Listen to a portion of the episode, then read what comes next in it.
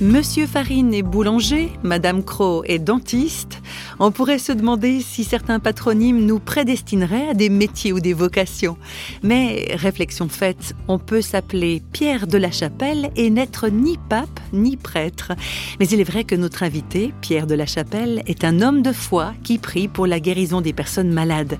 Ce septuagénaire a un parcours étonnant, ancien ingénieur d'une multinationale et ancien officier de l'école de Saint-Cyr. C'est en Amérique latine qu'il a redécouvert la foi chrétienne et c'est principalement en France maintenant qu'il profite de sa retraite pour être au service de Dieu tout simplement. Pierre de la Chapelle. En fait, moi j'ai été élevé dans un milieu catholique, bien traditionnel, bien sage, mais qui est devenu mouvementé au fur et à mesure de mes années. Je peux pas dire que j'ai rejeté la, religion, mais euh, j'en prenais ce qui m'arrangeait. Je suis rentré dans l'armée. La foi, je l'ai laissée de côté. Mais j'ai eu un choc, c'est que mon frère aîné a été tué en Algérie.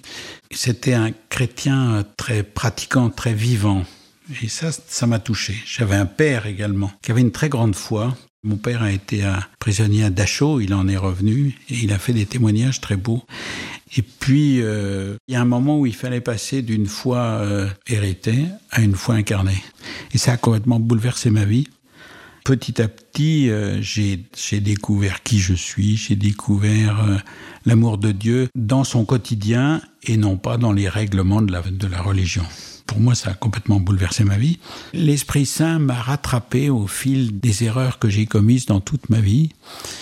Quand je relis ça, je m'aperçois qu'il m'a jamais lâché la main. J'en ai pas pris conscience sur le moment.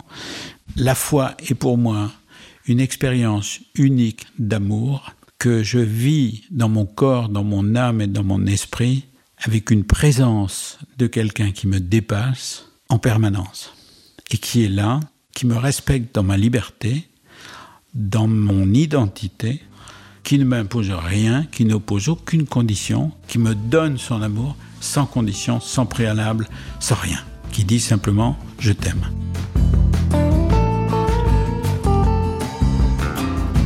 Un amour inconditionnel qui encourage Pierre de la Chapelle à prier pour des personnes malades. Il a ce qu'on appelle un don ou un charisme de guérison. C'est très curieux parce que j'ai reçu ce charisme sans m'en rendre compte. Je priais pour des malades depuis 12 ans, quelque chose comme ça.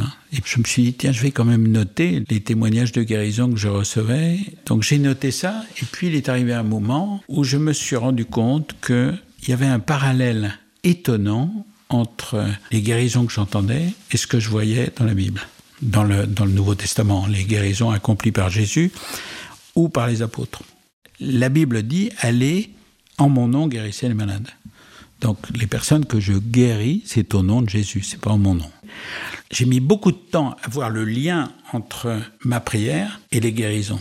J'ai mis beaucoup de temps à comprendre aussi comment ça se produisait j'ai beaucoup prié, parce que c'est le cœur de ce charisme.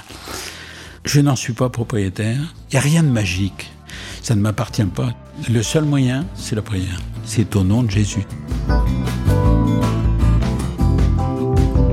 Guérir au nom de Jésus-Christ, voilà qui remet l'Église au milieu du village. On va dire que ce n'est pas étonnant de la part de Pierre de la Chapelle.